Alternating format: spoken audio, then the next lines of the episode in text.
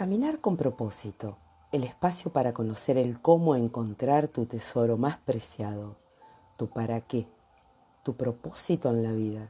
Soy Claudia Ferrara y te estoy compartiendo mi camino en la búsqueda del propósito. El reconocimiento que tú eres la causa y no el efecto hará que no tengas más miedo. Sentirás una nueva sensación de poder Así fue como comenzamos esta serie para lograr lo que deseas. Y por estos episodios estamos aprendiendo una forma de decidir, conociendo cuáles son los villanos en la toma de decisión. Cuando nos encontramos en la oportunidad, en la posibilidad de decidir, en ocasiones aparecen algunos villanos. Esto en la mirada de que nos brinda e, e, este texto, Decídete. El efecto foco, el sesgo de confirmación, las emociones de corto plazo, el exceso de confianza. Habrá otras miradas seguramente. Yo elegí para compartirte esta que surge de este libro tan simple, tan, eh, a, mi juicio, a mi entender, tan, tan entendible. Y hoy vamos a conocer cuáles son las estrategias para vencer a estos villanos. Estos villanos que una vez que los conocemos se convierten en nuestros amigos. Eh, como en la película Monster Inc. cuando la niña eh, conoce los villanos ya o los monstruos ya no les tiene miedo. Y el primer villano, que es el efecto foco, ¿cómo hago para vencerlo?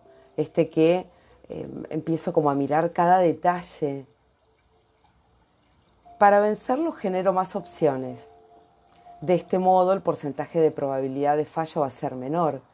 Me hago preguntas. Cuando las preguntas que te haces son abiertas y constructivas, las dudas van disminuyendo. ¿Qué posibilidades hay que salga esto mal? Si solo tengo dos posibilidades, 50 y 50. Si tengo muchas posibilidades, eh, las posibilidades, valga la redundancia, que salga mal, van a empezar a ampliarse, por ende van a ser menores. ¿Hay otra forma de hacerlo? ¿Cuál es el costo de oportunidad?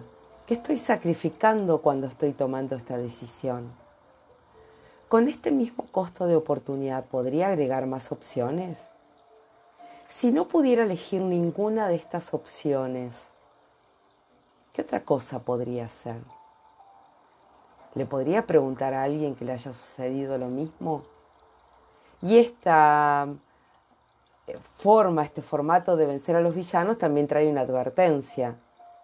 Evitar ir al otro extremo, que de tantas opciones no pueda elegir ninguna y se produzca la parálisis por análisis. Esto sucede en absolutamente todos los campos, en el campo personal, en el campo laboral, cuando se produce la parálisis por análisis. Recordamos el segundo villano, que era el sesgo de confirmación. Esto de necesito confirmar que todo va a salir bien. Analizo las opciones, analizo la alternativa opuesta. Hago un poco de zoom in, zoom out.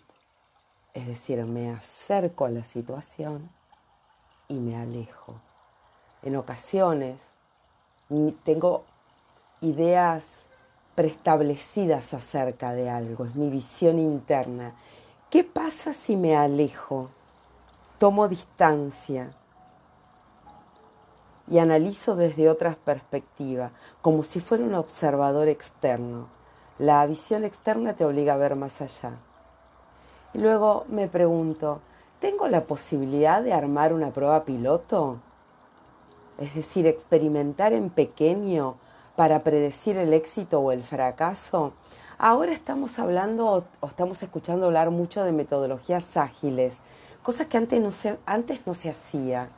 Eh, antes eh, era como que se desarrollaba todo el proyecto, se pasaba a la acción con todo el proyecto y quizá en el momento de llevarlo a cabo ya era viejo, porque habían pasado meses, incluso años, o incluso nosotros mismos era como que poníamos, como decimos en la Argentina, poner toda la carne al asador, en vez de experimentar quizá un poquito en chiquito. ¿Qué pasa si experimento un poco en pequeño y doy un primer paso y observo? Esto nos lleva al tercer villano, que son las emociones de corto plazo. Esas que te empiezan a invadir porque empezás a sentir todo lo que podés llegar a perder, en cambio de ver todo lo que puedo ganar cuando estoy decidiendo. Las emociones me invaden. ¿Puedo evitar que las emociones me invadan? La verdad es que eh, la emoción va a aparecer, la emoción surge. Lo que sí puedo hacer es gestionarla. En este, cuando aparece este tercer villano y estas emociones de corto plazo, esta es la estrategia que más me gusta en lo personal. El análisis 10, 10, 10. Tanto si tomo como si no tomo esa decisión. ¿Cómo me voy a sentir en 10 minutos? ¿Cómo me voy a sentir dentro de 10 meses y cómo me voy a sentir dentro de 10 años ante esta decisión que hoy estoy tomando o no. La decisión puede ser la que te propongas desde decido tener un hijo o no, decido cambiar de trabajo o no, decido casarme o no, decido comenzar a mm, entrenar una carrera o no. Los humanos sentimos cierta aversión a la pérdida y al mismo tiempo cierta conformidad, cierta comodidad de quedarnos con lo conocido, aun cuando lo que está en juego no nos guste o no nos conforme, tendemos a evitar perder o ganar. En ocasiones somos buenos consejeros, ¿Por qué? Porque no intervienen las emociones, entonces podemos aconsejar a otro. Y aquí surge la pregunta, en esta misma situación, ¿qué le aconsejaría yo a un amigo? Cuando elimino la emoción porque estoy aconsejando a otro, ¿qué pienso? ¿Qué le digo? Las emociones siempre están en el fondo de una toma de decisión, porque somos seres emocionales. Y otra estrategia que también me gusta mucho es la pregunta acerca de mis valores, mis valores y creencias. ¿Cuáles son mis valores y cuáles son mis creencias? Y acá yo te hago una pregunta. ¿Sabes que los valores pueden cambiar? ¿Sabes que tus creencias pueden ser desafiadas? Quizá te preguntas cómo. ¿Cómo voy a cambiar mis valores? ¿Cómo si mi valor es la integridad, si mi valor es la familia, si mi valor es el trabajo. Hay una lista importante de valores. Una lista muy importante de valores y los valores los podés elegir.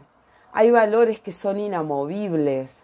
¿Sabías que podés elegir los valores que te sumen a tu vida, a tu crecimiento y a tu toma de decisiones y que hay una lista importante de valores de la cual podés elegir como si estuvieras en un eh, bazar y elegís el que más te conviene para este momento de tu vida, los demás son inamovibles. La confianza es inamovible. La familia, hay valores que son inamovibles, ya los tenés, ya te pertenecen. ¿Sabes que podés elegir otros? ¿Sabes que podés elegir otros? Es, es impresionante. Y pasamos al cuarto villano, que es el exceso de confianza. En ocasiones, a mí, en lo personal, he tomado decisiones que después he considerado erróneas por el exceso de confianza. esa eh, decisión que tomás cuando decís, ay, nada va a salir mal, exceso de confianza. Visualiza tu futuro, un futuro en el que todo sale bien y visualiza un futuro en el que todo salga mal.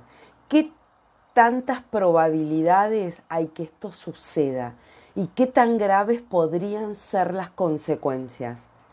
Del 1 al 10, ¿cuál es ese potencial fracaso y cuáles las consecuencias? Revisa tu decisión. De esa manera vas a poder valorar con un poco mayor precisión y además vas a poder valorar cuánto te va a impactar un resultado negativo. Escucha tus sensaciones. A veces sentís un run run interno que te está queriendo decir algo. Escúchalo, hacete preguntas. Una vez que tomes la decisión, confía en el proceso. Conocer y aplicar un proceso en la toma de decisiones te otorga confianza tus decisiones serán más ciertas. Y recordá, lo que más se lamentan las personas cuando son ancianas son las decisiones no tomadas. Decídete, como dice el título del libro, decídete. Toma una decisión. Si todo fuera posible, esto es Fantasyland, es la isla de la fantasía y podés hacer lo que quieras. La, esa, ese deseo, ese deseo intrínseco, ese deseo real, ese deseo que viene del, del deseo, valga la redundancia, el deseo que viene del deseo, no del deber ser. ¿Qué querés hacer? ¿Y qué querés ser? ¿Qué querés ser? ¿Qué esperás para ser? Pasá a la acción. Esto es caminar con propósito, tu espacio para tu reinvención, tu espacio para caminar hacia tu deseo, estrategias para caminar hacia tu deseo, el espacio para transformar tus hábitos, el espacio para crecer, el espacio para compartir. Cuando compartimos, nuestras posibilidades se expanden. Y en este momento estamos transitando la serie para lograr lo que deseas. Arroba caminar con propósito en Instagram, caminar con propósito arroba gmail.com y el nuevo espacio que hemos diseñado para que transformes tus hábitos, lo diseñamos con Valeria Slonitsky, médica nutricionista, para que transformes tus hábitos en relación a la comida y a medida que vamos transitando el programa, observamos que los hábitos que se transforman son los hábitos de vida y es maravilloso. www.transformandotushábitos.com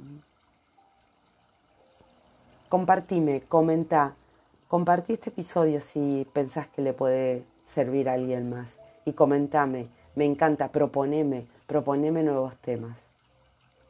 Caminar con propósito, caminemos juntos.